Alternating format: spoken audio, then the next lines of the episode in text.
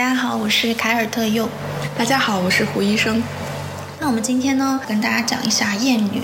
当然，这个主题其实是因为某一天晚上，我跟胡医生两个呢，我们看到了一个思维挑战，然后发现我们两个人对这个思维挑战呢，还是没有办法跳出一个固定的思维模式去思考这个问题。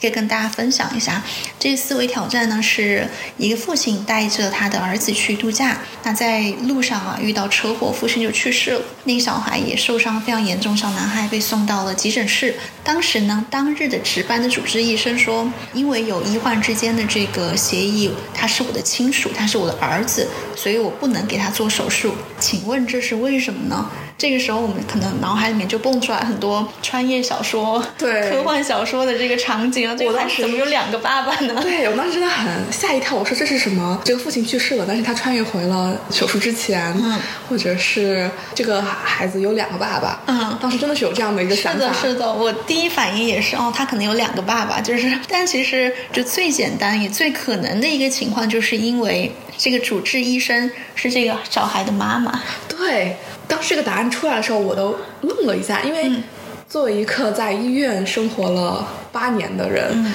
其实我经常会在急诊室看到女医生的，嗯而且女医生的比例。也挺高的，在医院，嗯。但是我当下我并不能马上的把这个主治大夫联想成一个女性的形象，嗯这个在我的脑海里面好像没有这个神经突触，嗯，是的，我也是。就这道题，当我看到的时候，当我知道正确答案的时候，我非常非常的羞愧。对就因为它是一道很简单的题，它都不是什么非常非常难的性别二元对立的题了，它只是一个非常非常简单的刻板印象的题，对吧？没错，我当时就是想说，为什么我不会觉得这个主治医生，一个做手术的执刀的主治医生不是女性呢？是的，就是，或者是说，我们这道题换一下说，如果当时是一个护士说，啊，这个小男孩是我的儿子，我们马上就会知道是妈妈，对吧？对，嗯甚至于说儿科医生说，嗯，呃，这个人是我的儿子，我可能也马上想到，哦，是个女医生。因为可能儿科和母性相对来说会更有联系，是吧？嗯对，我也觉得，确实好像我们会天然的把母亲和和儿科儿童联系在一起。是的，嗯，就是会有这个母性的养育的责任，会想到母亲，对吧？对，嗯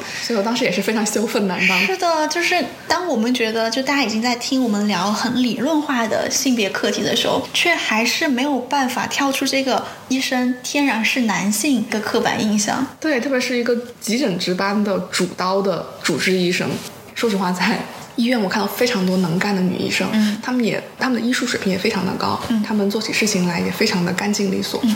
是的，这个职业的一个性别假想、性别角色垄断，它是很难一下转换过来的。对，所以由此我就在想，我是不是真的有点厌女？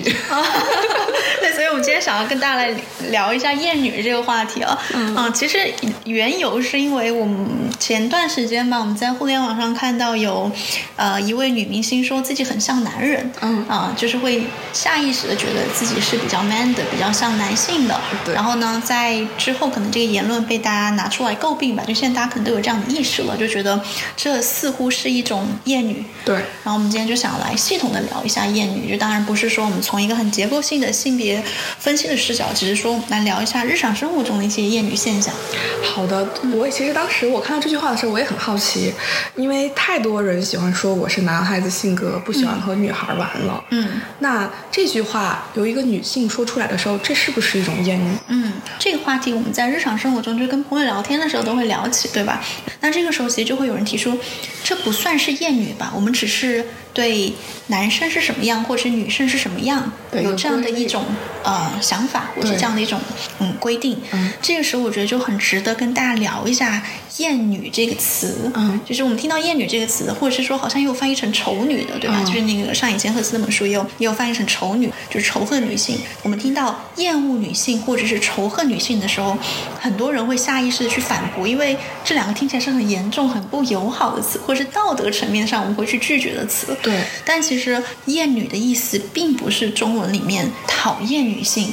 它的意思其实是将顺性别直男的价值观当成是唯一的标准，是他的意思是说，被社会认为与男性连结的性质，就是阳刚的性质、男性化的性质呢，或者是说被认为是女性化的性质，就是女性应该是什么样的阴柔的这样的性质呢？它中间有一个高低之分，就是似乎有一个隐形的高低之分。那这个时候。就变成了厌女。就刚刚刚讲的，我性格很男孩子，那我讲出来的时候，我会觉得这个其实是我值得作为一个个人特色，或者是就让我会觉得我是想要跟别人去分享的。为什么呢？就是因为这个二元化的标准里面有一方好像是更好一点的。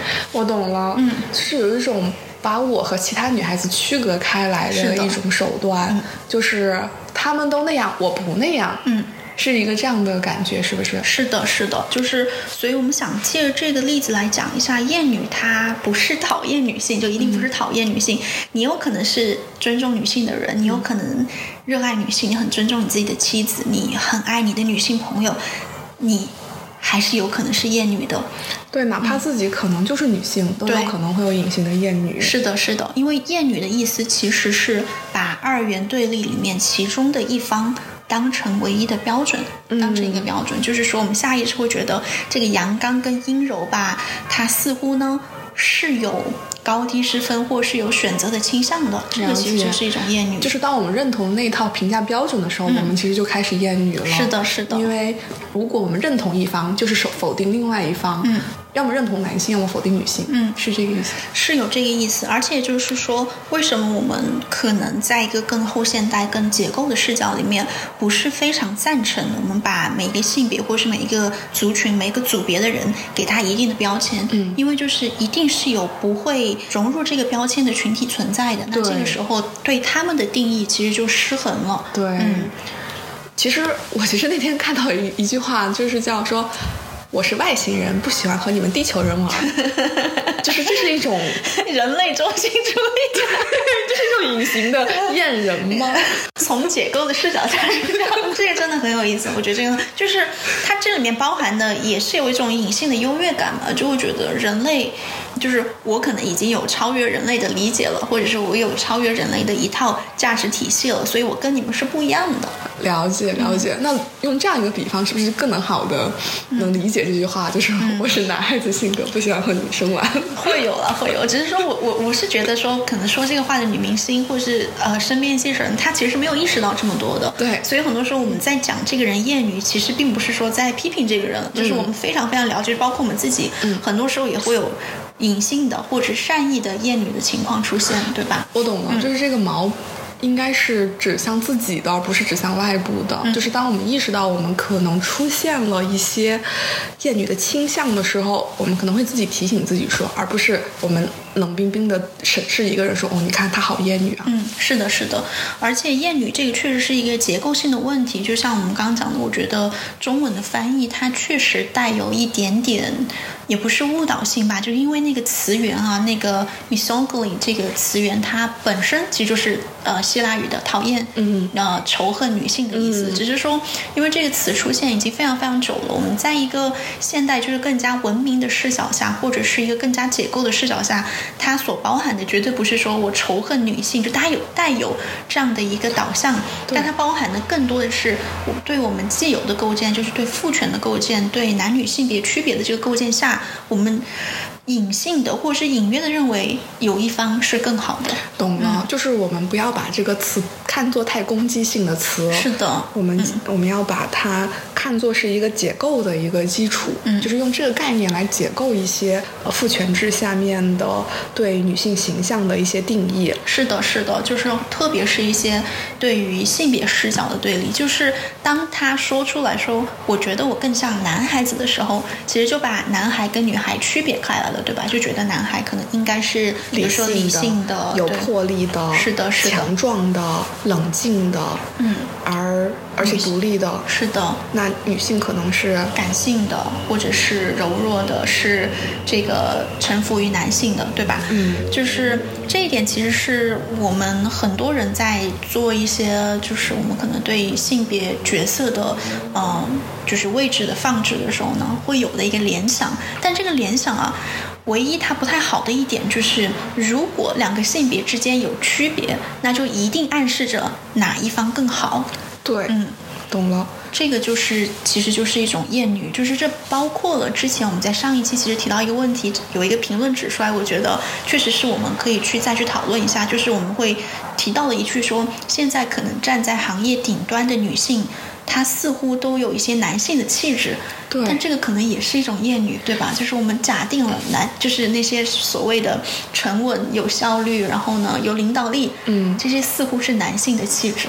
是我们用这样一个统称，把这个所有的美好的品质打包，嗯，打包成给了其中一个性别。对对，所以说我们可能要把那个标把这个包裹拆开，是的然后嗯把它分发给所有人。是的，是的。不过我觉得我们当时聊的啊意思，其实说就是现在在行业顶端女性，她会有我们会说有点像精神男性嘛。但是我想的其实是他们可能会有一些男性被诟病的气质，就比如说开始也变得有爹味了啊就大概是这样的这样的一个导向。但它确实就是我们不应该把它的优点或者缺点打包给一个性别。对，没错，没错。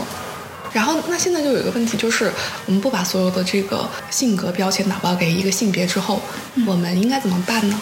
其实就是一种，我觉得我们已经讨论了非常非常久的一个问题，就是我们怎么样去性别化的去看待问题，对吧？对不管是在语言上，因为语言是很方便的一件事情，就是我想形容他身上所有的非常综合一些特质，但是我只需要用一句“哦，他有男孩子的性格”，就可以概括一切了。这个是一个非常方便，但是非常懒惰的一个词语，对也是一个非常刻板印象的一个词语嘛。对那我觉得，比如说，我们可以从语言上试着用一个人他本质的特质去定义他，而不是用性别的标签去定义他。对，我们可以说他很理性，他对不情绪化，但不说他太娘了。对，不能这样讲，或者也不能讲说，哦，他非常理性，他很果断，像男人一样。他很 man。对，不是这样，就是少用性别作为形容词。唯一建议用作为形容词的，就去形容他的生理性别。但是如果你要去形容他的社会性别、他的个人的特点，或者是说他的一些做事情、为人处事的风格，都不要用这个词了。是的，没错。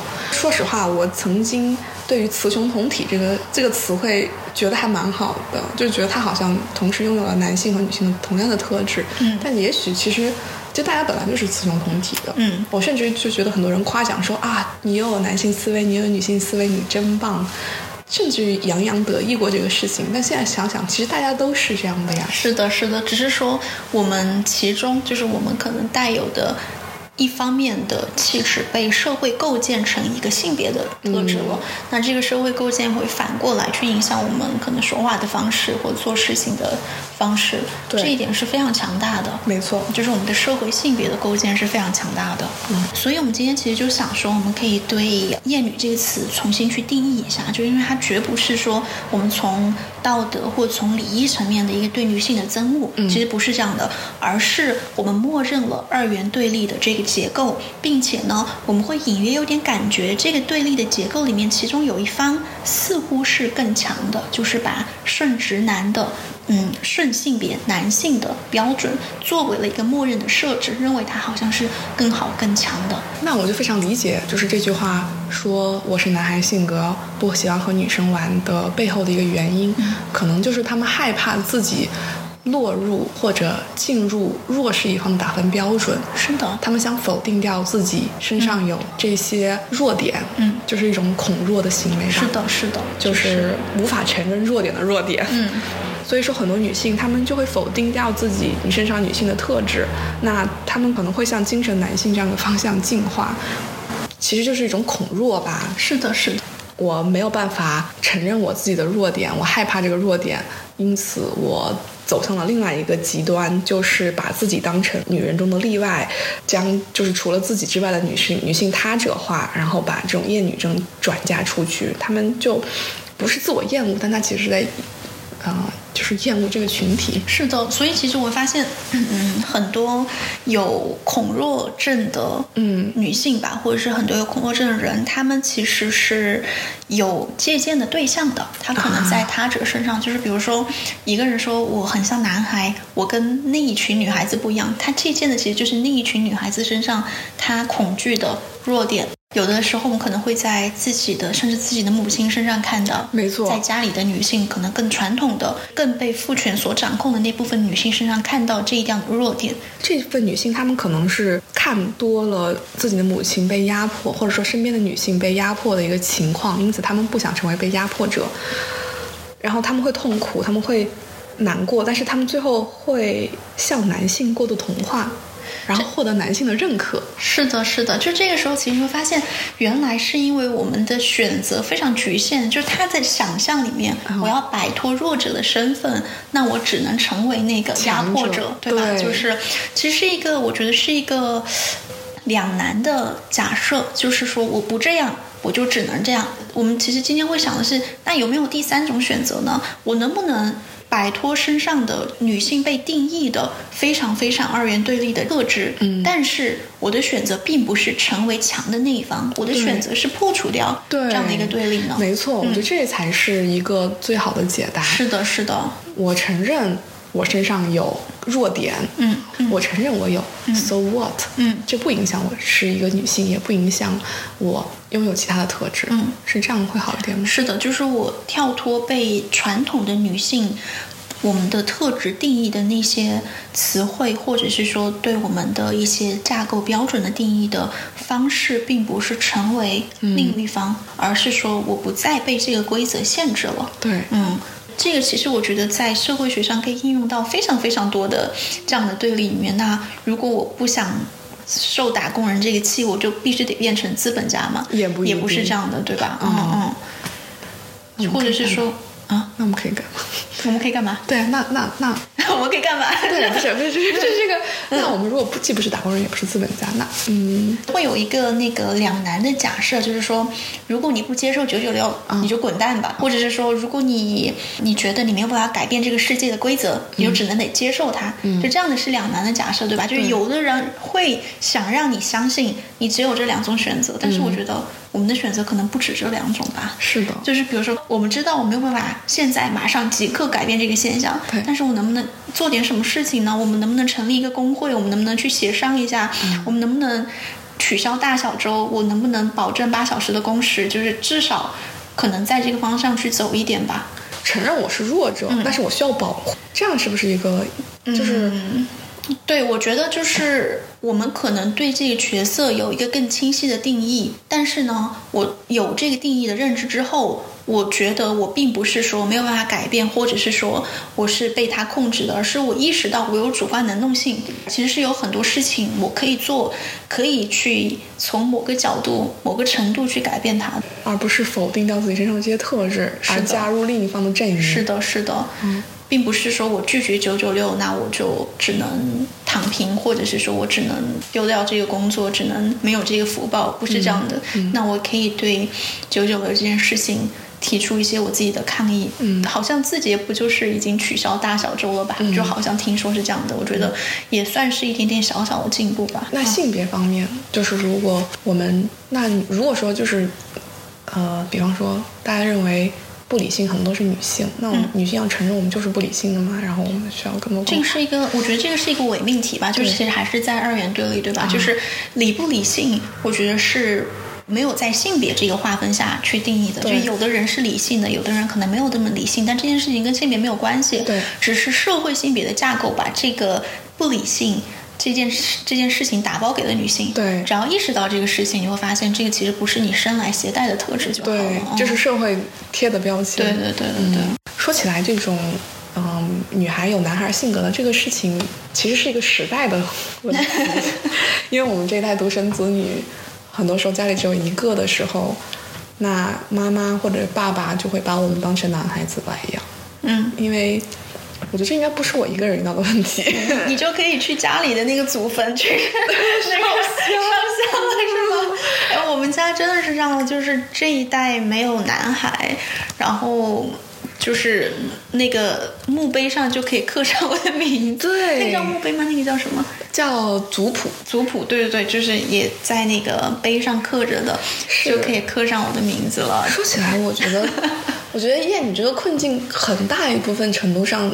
就是在我们这个独生子女身上有很大很大的体现，嗯，因为我不是我，我是我的哥哥姐姐妹妹弟弟，我是剩男，对，我是什么？就这个名字就开始有了，是吧？我要超过男性，对，嗯，我要我我是我虽然是女孩，但是因为时代的局限，我必须要像男孩一样，嗯，啊，满足父母的期待，嗯，这个事情我觉得还蛮蛮是的，蛮常见。只是说这件事情有一个。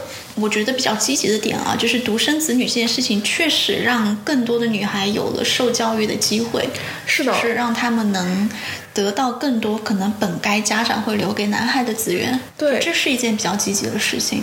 我觉得是非常积极的。嗯，但是我觉得这一代独生子女，特别是独生女性，她们承受了一些双重的压力。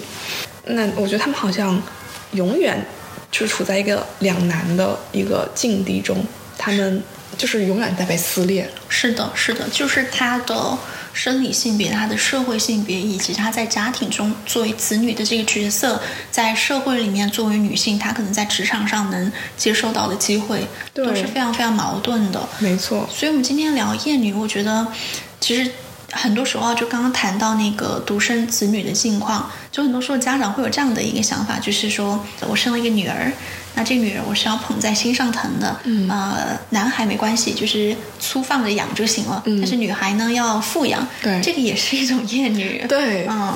一种看上去女性需要更多保护的一种是的，是的，她们天生是柔弱的，她在两性关系里面是更吃亏的，会常常会有听到“吃亏”这个词，是吧？就是这确实，就是我觉得这是一种善意的厌女了，就没有办法在这个性别结构之下，人们对于性别的想象，或是对于养一个女孩、养一个男孩的想象是非常局限的。嗯，所以其实我们今天聊这个话题呢，是想对自己。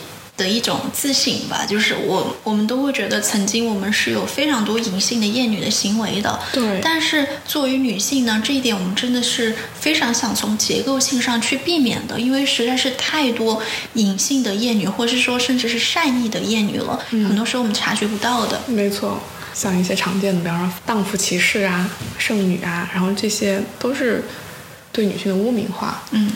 所以，那我们今天讲的比较结构性的方式，就是说，我们得把这样的性别标签呢，给它中性化，以一个更人本的思维来定义一个人，或是他所携带的特质。这跟他是男是女没有关系。很多时候呢，我们的社会性别架构的方式是非常粗暴且具有局限性的。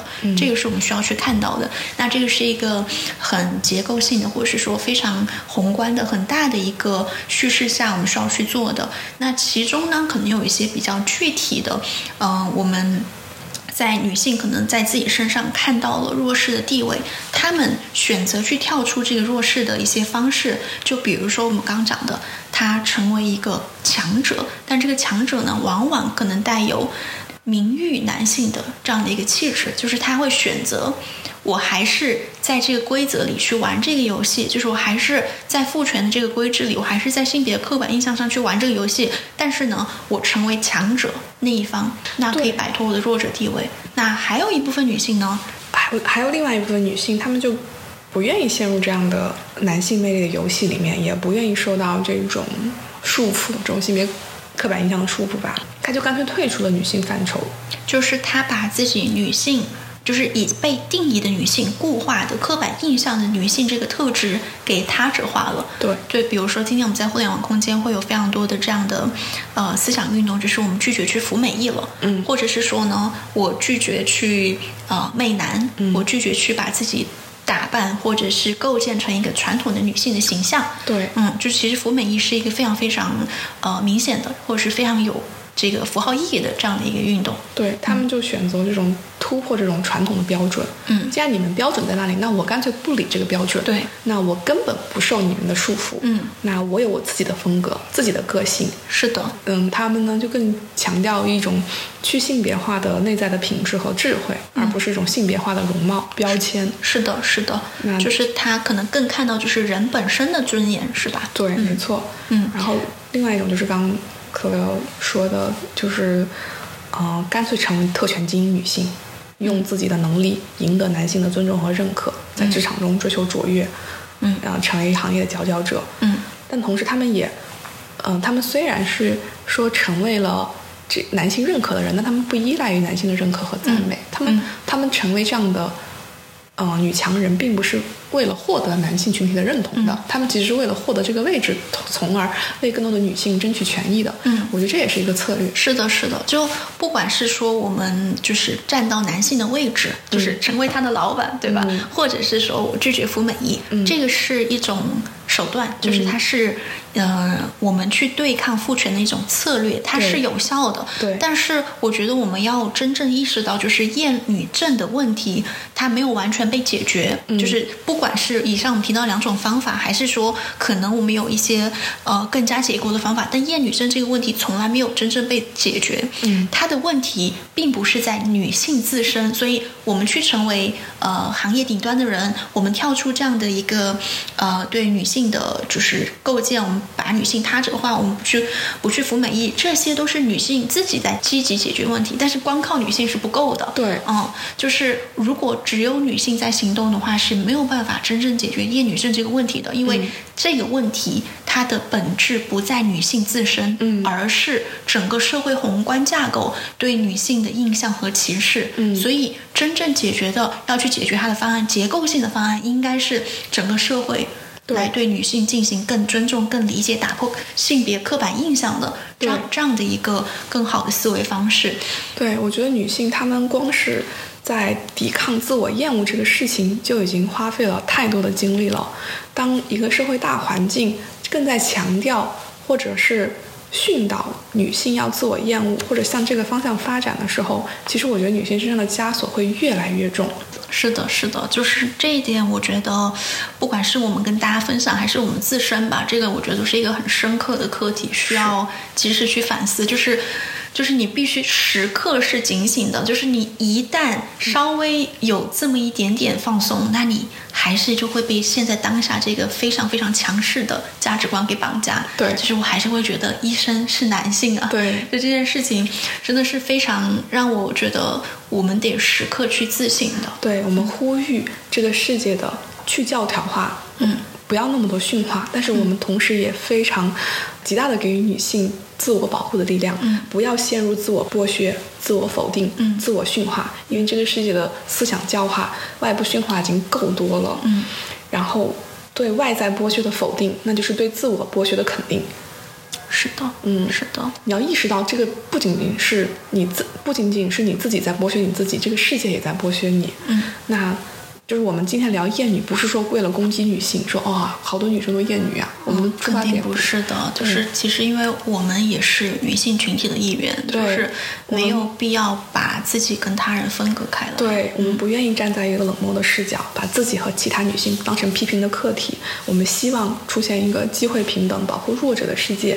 希望大家都悦纳自己，不从一个规训跳到另外一个规规训。不是说女性是弱者，我们就要成为男性，这些都不是。就是其实今。今天在聊的时候，我觉得对我来说是自省啊，因为我，呃，自己会想到我在几年前吧，其实就是，嗯，成长的过程中会有很明显的一些厌女的思维，就是我是一点都。完全没有办法，到现在的我自己完全没有办法接受的，就是我会觉得我非常的羞愧，非常非常的想要去进行自我批评的一些事情，就很明显的就是，呃，因为我很喜欢体育运动，嗯，然后呢，我尤其呢很喜欢篮球和足足球，然后在我可能十多年的就是体育的经历里面吧。我在某一个时段，我就会觉得我很不喜欢，呃，在篮球场上看到啦啦队的女女生，或者是那个篮球宝贝、足球宝贝。我觉得这是对女性客体化的一种非常非常明显的方式，就是非常物化女性的一种方式。好像男性在运动场上厮杀，这个时候需要一些女性的调剂。是的，是的。然后在那个时候，我的厌女思想呢，我是会认为。我觉得这些女性和体育运动是割裂的，因为她并不了解这项运动，她只是作为这项运动的一个装点啊。但我现在想很羞愧，是因为这样的，我假定了体育运动这件事情是男性专属的，就是他们的表达、他的解释权是在男性手里的。这件事情在今天其实是很严重的一个。被加强了的，就是前段时间那个《灌篮高手》的电影上映嘛，然后呢，有很多其实有很多看动漫的女生，他们会穿着那个樱木花道的球衣去看电影啊，然后呢就会受到一些男性的攻击，说你懂动漫吗？你懂篮球吗？你会看战术吗？你这样只是为了在拍拍一张照片来发朋友圈吧？就这个让我意识到一个很严重的问题，就是。女性在男性主导的专业领域是非常难得到认可的。就是你可能已经非常懂篮球的逻辑战术了，你也自己其实也会打球，但他觉得啊，你是女性，那这件事情呢，可能你不并不是很有发言权。对他们拒绝让渡。对，因为这件事情对于他来讲，可能就是他看过这个动漫的原著，然后他看过这个球队非常非常久，这个对于他来说是一个自我定义很安全的区域。